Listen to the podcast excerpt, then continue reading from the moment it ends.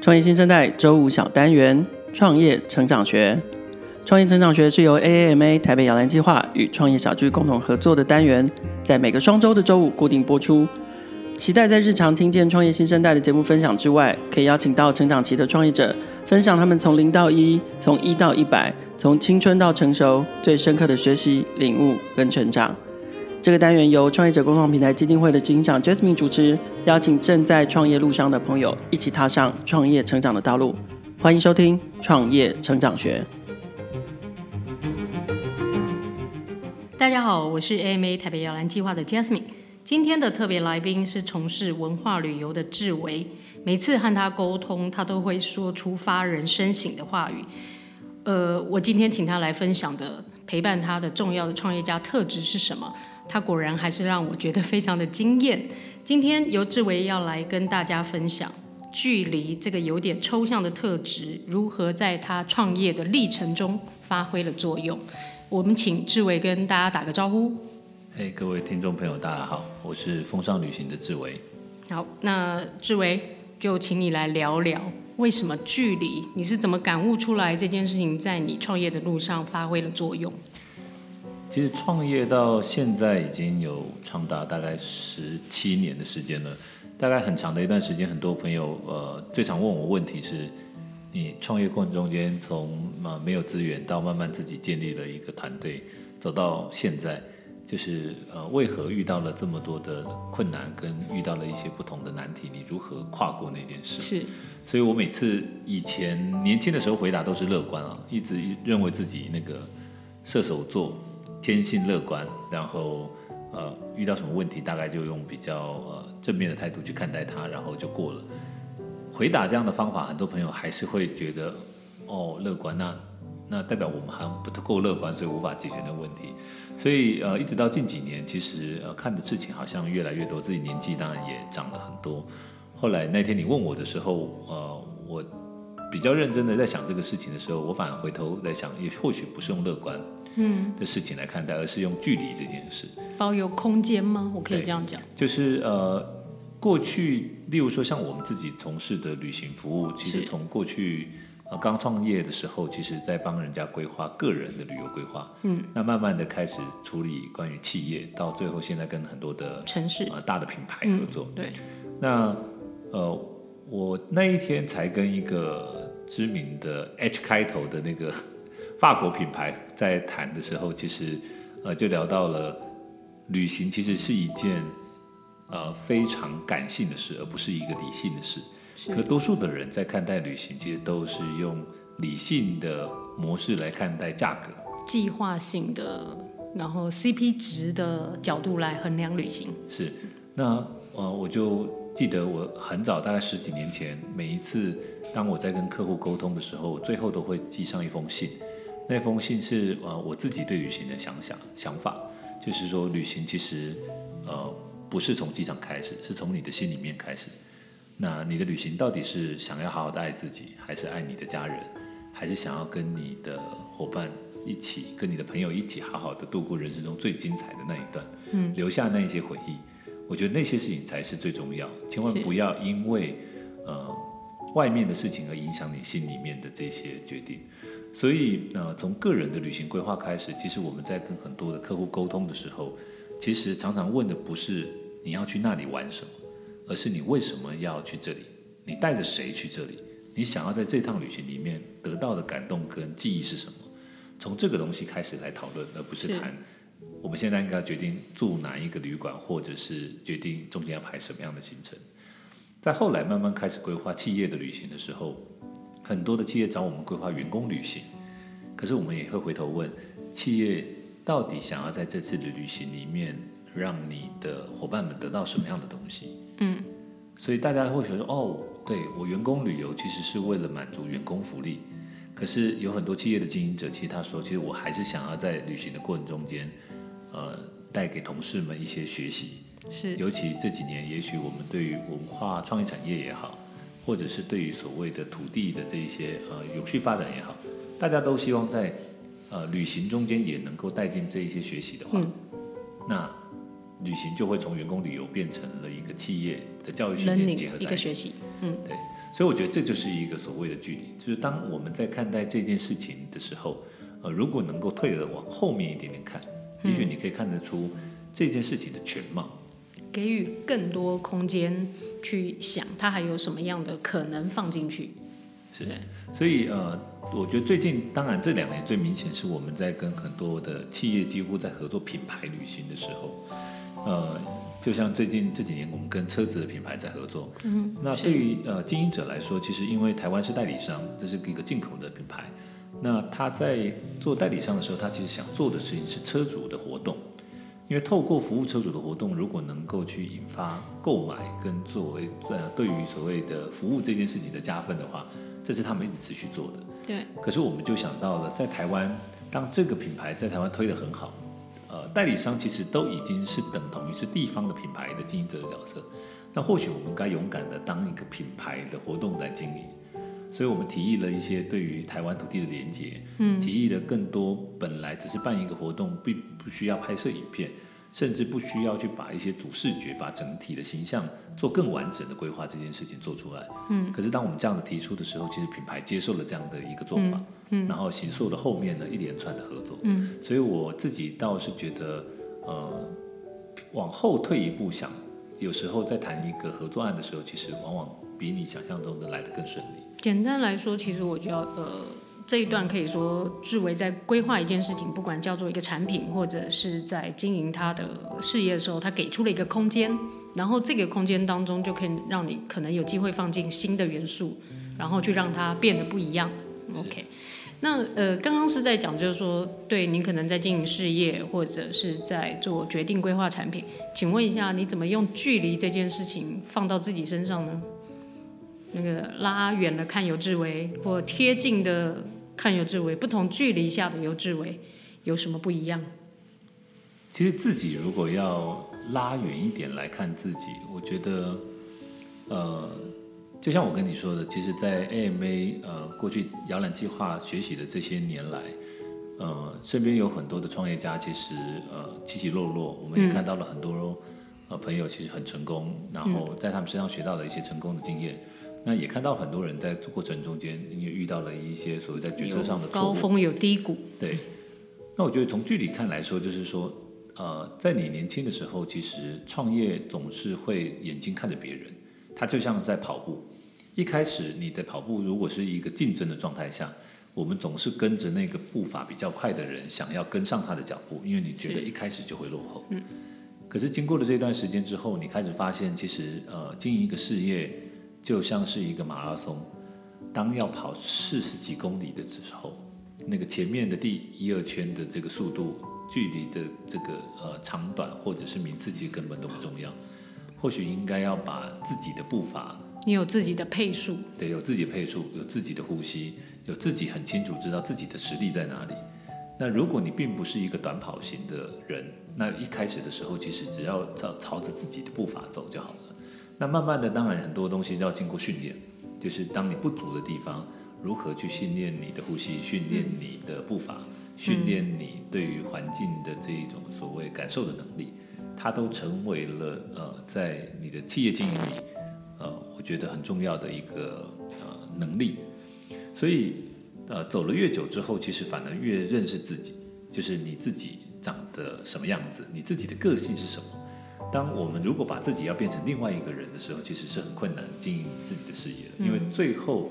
啊、呃，一个事业到底能够走得多远，这个事业到底在经营的过程中间，或做了任何的决策，犯了什么错误，其实最重要的关键，其实还是经营者本身。嗯，这是呃，我觉得在摇篮计划里面，其实呃学到的一个很重要的一个关键点。了解。我我可以说，这样叫做找到自己的节奏。其实你有机会去摆脱那个竞争。如果你是想要不管叫做对标别人，或者是呃跟着别人的那个节奏，你会失去自己的那个掌控，而你就会陷到那个竞争的盲点里头。这个可能是保有那个自己的节奏可以有的一个好处，不在竞争的那个循环里面。那呃，我我觉得那个这一段志伟一直用着一个很感性的声音在说一个很，我可以说距离上有一点抽离的那个观望，但因为他理得很清楚。那这个会不会让你的事业经营变得太抽离或太不真的投入呢？呃，从品牌的经营来说，其实刚谈到的这个距离，我自己突然间想到，其实呃近几年我们当然看到现在全世界市值非常高的苹果这个品牌，嗯、呃，苹果绝对不是因为在这个所谓呃技术上大家理性的看待这些技术到底有多么厉害，而是在那个感性的层面，不管我们看到它的设计，不管它的服务的界面，然后让大家很喜欢这件事，所以。呃，如果把真的时间拉长一点看，我觉得有时候短期的感性这件事，其实是一种长期的理性。就是看待的这个事情，如果你把时间拉长的话，也许短期有时候大家对于这一个所谓当下比较不算理性的决定，常常做出这个判断，觉得说这不对。可是实际上那件事情对于长期来看，它是一个最感性的做法。因为经营一个事业不是做生意，嗯，经营一个事业是一个长期的做法，所以一个企业也许他追求的并不是在短期之间有多大的爆发，而是我不断的，就像台湾很重要的护国神山，它不断的其实是把很大的收益都丢入了研发里，是，那那个每一个研发都创造了它在下一个阶段，嗯，其实很重要的一个门槛。我有没有机。会请你分享一两个你在经营事业的路上，你曾经做的短期的叫做感性的决定，可是长期来看，它可能是一个理呃短期的这个叫做决定或一一件事情，但到后来你觉得你其实这是一个理性的做法。OK，其实呃，如果从我们自己本身在台湾做呃台湾。国内深度的小旅行来说，其实大概已经将近快十年的时间。是。是。那一开始的起源，其实有一个很重要的点，我觉得呃，在当时介入高雄甲仙八八风灾之后的那个重建，嗯、是。是因为杨立洲导演拍了《把一条河》纪录片的过程。对。对那在那个过程中，有机会去跟他聊到，他觉得甲仙因为南回的呃南横的路断掉了。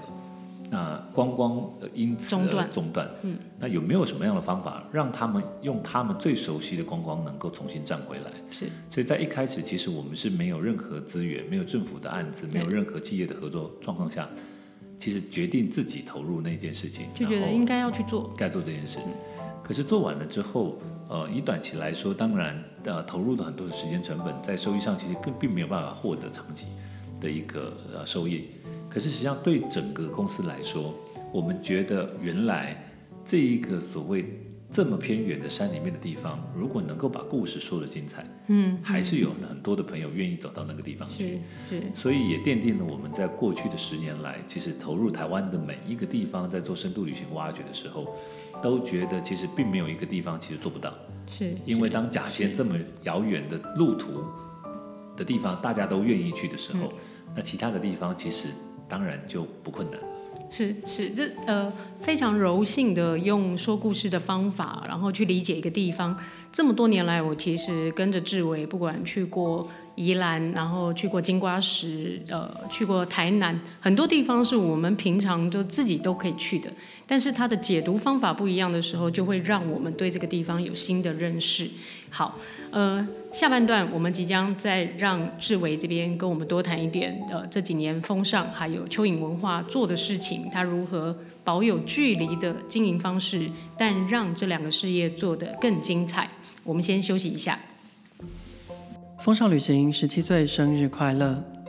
风尚旅行是一群来自不同领域的专业伙伴，一起做着这块土地上最特别的旅行服务，从私人旅行服务。企业旅行顾问统筹到品牌旅行合作，风尚都扮演着台湾旅行产业的先驱与实验者，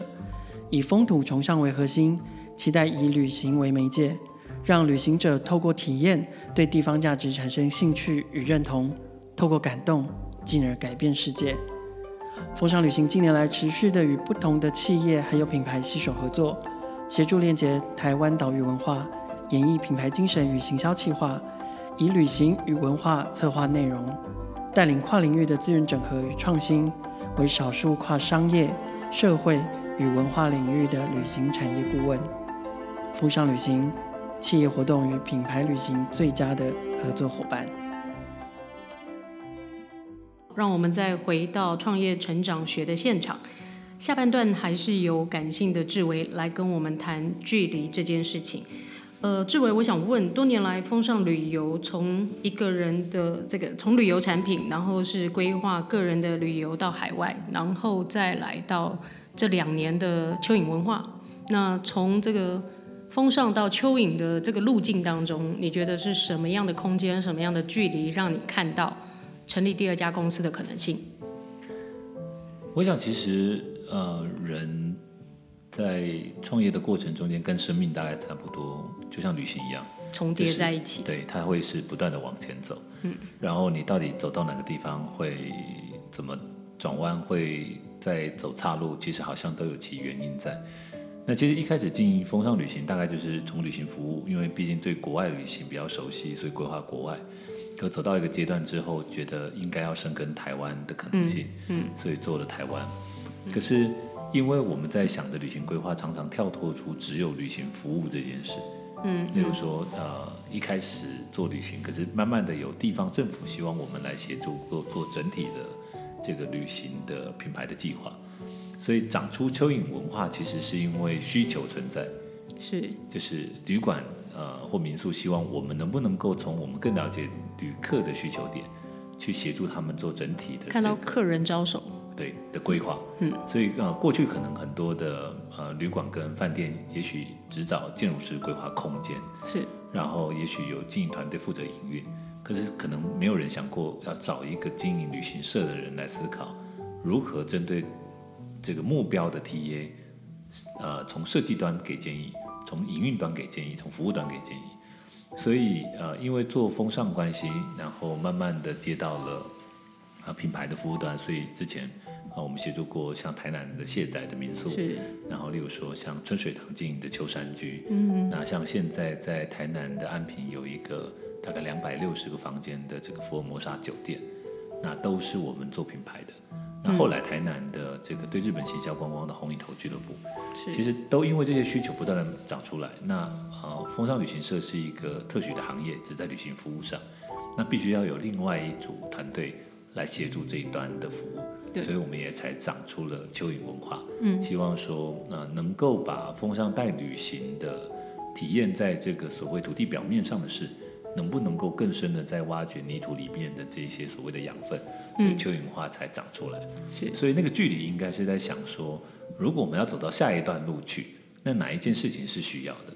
所以就像现在我们刚成立的新的公司叫小岛里文化，其实它就是以。声音为主的录制的一个说故事的一个平台。哇哦！所以志伟现在有第三个公司，希望可以接下来的呃未来，我们希望还有独立的节目来跟你谈这个第三个公司。其实它跟呃节目不太一样，它其实想做的事情是，是当有一天我们没有办法带着大家到地方去，然后计划也停下来，展览也结束了，可是到底有什么东西能够留在地图上跟你相遇？嗯，所以人们如果未来能够留下很多的故事的声音留在地图上。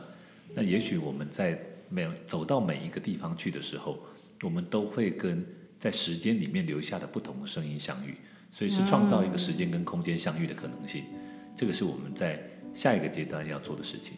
志伟其实一一善一向很擅长于说故事，然后表现在这个呃跟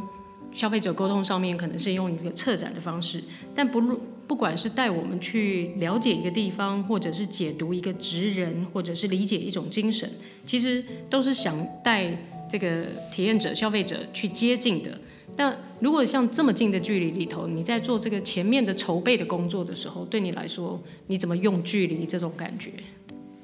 呃，我觉得在做地方的事情的时候，那个距离是非常非常靠近的。就是呃，我常常跟团队的呃伙伴们在说，就是。呃，也许在现在数位的时代里，我们常常都习惯想要学习捷径的方法，嗯，对不对？嗯、也许书本里面都告诉你，就是如果可以完成哪几件事，就很快可以学到什么东西。对，可是我觉得有一些东西是无法缩短的，是就是你跟地方之间的关系，绝对呃建立在你耗费了多少的时间跟对方的理解上，嗯，嗯，就算是你陪着他们一起。下田农作，是，就算是你陪着他们在那一个地方捡豆子，是，那个都是时间累积在这里。你唯有这样子的靠近，你才能够去发掘出来一些，当所有的人都想要用快速的时间找到那个重心重点的时候，嗯、呃，别人发现不到的这个所谓近距离的观察跟呃发掘，我觉得这是在近距离的角度上，其实很重要的一个必须要，呃，也许现在听起来有点笨的做法，可是我觉得。以长远来看，以长距离来看，那才是一个聪明的做法。嗯，因为它是一个呃建立你的品牌的门槛，它在建立一个你在专业领域里面所累积下来的东西跟别人不一样的这个所谓的距离。嗯，是因为你可能呃愿意投资更多的时间进去，所以你会看到更多的可能细节，你也可能让自己多了解读这个职人地方或一种文化、一种精神的可能性。那带大家进去看到的才会是深远的。那我另外想问一下，就是说，呃，这个多年前我记得有一场演讲的题目叫做“社群时代的独处之道”。我觉得像这个刚刚你提到的，速度这么快的情况之下，其实你要保有距离，或者刚刚一开始说你要为自己配速放慢那个速度，都不是一件容易的事。在你的日常生活中，你怎么？保有距离，然后不管用在事业经营上面，或用在自己的思考上面。呃，刚刚其实我觉得有一个很重要的点是孤独这件事。单独还是孤独呢？单独跟孤独，我觉得应该都可以。就是呃，是不是能够有一点点独处的时间？是，是不是能够对于很多的事情，尤其在社群时代里。对于很多事情的观察，拉远一点点距离，不要那么快的下判断。是，呃，我们现在在 Facebook、Twitter 讯息非常大量的状态里，我觉得人们习惯着在很快速的接收到讯息之后，立刻想要做出所谓的评论、反应，然后把你自己的想法其实分享给别人。是，可是我们常常也发现到在。某些时间过后，大家常常看到，原来我转贴的、我发表的那个讯息是完全错误的。可是有多少的人曾经为了这样的错误而对其他身边受影响的人道歉？其实并没有。嗯，所以我觉得其实，呃，拉远距离，然后放长时间，就像电影里面让子弹飞一阵子再说，我觉得是很重要的课题。所以呃，我觉得，我就看讯息、看新闻，甚至看展览。哦，我我。很好玩的一件事情是，最近因为那个，呃，我认识一个作家舒国治已经长达十几年的时间了。一开始，呃，我跟舒哥认识的时候，他常常在我的面前，对于某一些他看到的文章或看到的某一些的设计，直接提出评论。一开始我觉得很讶异，就是哎，完全你不认识这个人，你怎么会做出这么直接的评论？他说，因为我不认识，所以我没有任何的立场，我只从我看到的东西上面来做出。这是我的感受。对。所以我慢慢的也在这个经验里，其实学到了一些，我们或许都把其他的东西拿掉的时候，最直接、最呃你自己，我觉得直观的一种反应，或许那些东西都是训练判断某些事情的一种很好的一个做法。志伟刚才有提到，就是说你现在可能有第三个公司叫做小岛里。可不可以跟我们聊一下小岛里接下来的业务定位，跟要给消费者什么样的新的体验？呃，小岛里文化其实是我跟一个认识好多年的朋友，呃，设计师方旭中所共同创立的新公司。那为什么会有这个新公司的想法？是因为呃，我自己经营了旅行规划的公司，大概要长达十几年的时间。嗯，那。呃，认识台湾很多地方，也都觉得在地方的一些所谓体验里，其实学到了很多东西。那旭中其实呃，过去这十几年来做设计，然后我们看到他其实在五六年前做的小花展，其实想一直做的事情就是能不能够去鼓励大家记录那一些在我们身边总是呃低估、总是遗忘他们这些所谓的美好。嗯嗯。所以他说这些记忆其实就像小花一样。呃，那个野花都在我们的身边，可是我们却不觉得它美。所以呃，我们看到去年他在这个当代史当代啊、呃、美术馆也做了很棒的一个展览。所以我们两个在过去的一整年里，其实都一直在讨论到，如果当有一天我们不在的时候，因为我们两个都已经是四十几岁的大叔了，那人生大概如果以现在正当盛年呢，男男性的话，大概七七十几岁的话，大概人生走下半段，慢慢的是在巅峰上往下走。那有没有哪些东西是我们如果真的有一天离开了，有些东西能够被留下来？这个留下来不是说啊，我们办过的什么展览啊，我们做过了什么作品，不是，而是真实的某些东西能够被后面的下一代，能够被更多的朋友呃知道。我们过去做的事情而继续使用它，所以我们两个讨论很长的一段时间之后，就觉得我们两个最在意的都是我们身边的这些很小的故事。嗯，这些故事不见得是要有名的作家，这些故事不一定要是非常能够演讲的演讲者，他可能就是在我们日常生活里面遇到，比如说每天早上去吃早餐的早餐店的老板.也许你去买杂货店的这个杂货店的老奶奶。就他们的这些故事，跟他们所在这个地方所经历过的所有东西，其实都应该成为我们很重要的养分。所以记录的是那个声音吗？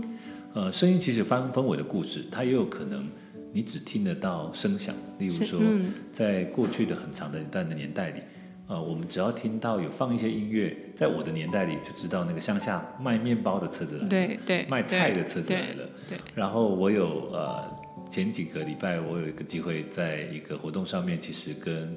呃小野老师、跟舒国志、跟詹先、张之前，还有包含跟舒国志老师，就是聊到了深夜大概三点多，然后就聊到了在他们的年代里。那个修呃捡破烂的、修窗户的，各式各样不同车子来，声音是不一样的。市井里头有一些固定的叫卖声，然后我们的日常起居里头几点几分，捷运的固定的声音，然后大楼的广播声，菜市场里头哦、呃、卖吃的跟卖这个南北货的人，他的固定的那个音频，其实是我们很清楚的一个记忆。对，所以其实时间是人们很重要的陪伴的一个所谓工具。因为也许大家都在重视视觉的年代里，可是声音却能够在我们做别的事的时候，其实跟随着我们，然后陪伴我们。然后呃，我们的想法就是，如果能够建立这样的一个平台，那把一个一个的故事其实都记录下来。是。除了我们自己收集以外，我们也可以帮忙整理过去有很多的朋友在不同的时间点已经累积下来的声音，嗯，然后去唤起更多人其实去记录未来的声音。是。那把这个事情如果能够做得好的话。那或许，其实我们在发展所谓文化创意产业的同时，人们可以从你的身边就能够找得到那个文化的根源，对，然后去创造更多未来的可能性。对，这个很很特别，因为这个等于是打开我们自己这个呃不同的呃接触面的一种，但是它是回应你的记忆的。我记得有一段时间，我非常想要记录台北市的味道。呃，城市里头的气味，我们的生活里头，初一十五、初初二十六，我们会在市井街闻到这个拜拜的味道，然后我们会在呃这个巷弄里头闻到餐厅的味道，然后我们会有这个摩托车过去的这个汽油味，所以其实一个城市里头其实也存在一些这个不同的界面，然后不同的记忆，其实是可以提醒我们的。那我最后一个问题要问志伟的是。请你，请你给呃现在的这个事业经营者，或者是我们的所有的听众朋友，关于距离这件事情，他在他的生活中可以怎么应用，或你有什么样的建议要给大家？好，呃，其实我想大家都经过了二零二零年这一个非常奇特的一年，然后呃，也很多朋友其实在经营上也好，或者是在社会的整个各种呃不变性上也好，这得到了很大的冲击。可是我自己都在想，像呃，当我们在台湾这个社会里，其实当全球的疫情肆虐的同时间，我们却能够呃安然的过这样的生活。其实台湾可能要有一个很重要的角色，是我们要思考为何如何呃透过这样的幸运，能不能够丢一些给世界的反思。所以如果把距离拉开看的话，其实人类在这个世界上其实。呃，以近代的所谓工业革命之后，大概短短不到四百年的时间，是可是我们却创造了很大的所谓的科技的这个所谓成长，可是也带来很多不可就是所谓的解决的问题。所以，如何在这个角度上，其实每一个创业者都能够去思考到，当我们在创造事业的这个成长的时候，呃，我们如何也能够解决现在目前在社会上遇到的问题？是我觉得都是一个。呃，如果经营一个事业来讲的话，它其实不应该只是做生意而已，而是应该要呃去协助这个社会如何变得更好。很重要的一个课题。嗯、好，谢谢志伟。今天非常感谢志伟跟我们分享他对于距离的理解，以及他如何将距离的态度实验在他的生活跟他的事业经营里面。包含他一开始告诉大家的，你可以有自己的配速、自己的节奏，你可以有自己思考事情的方法，给出空间，保有距离，去让你做在当下你觉得舒适，而在未来你可能觉得是有注意的决策。那如果你喜欢 AMA 及创业小聚的新单元，欢迎你分享给你身边的朋友，也记得订阅创业新生代，让更多人认识创业家的精彩故事。我们下次见，谢谢。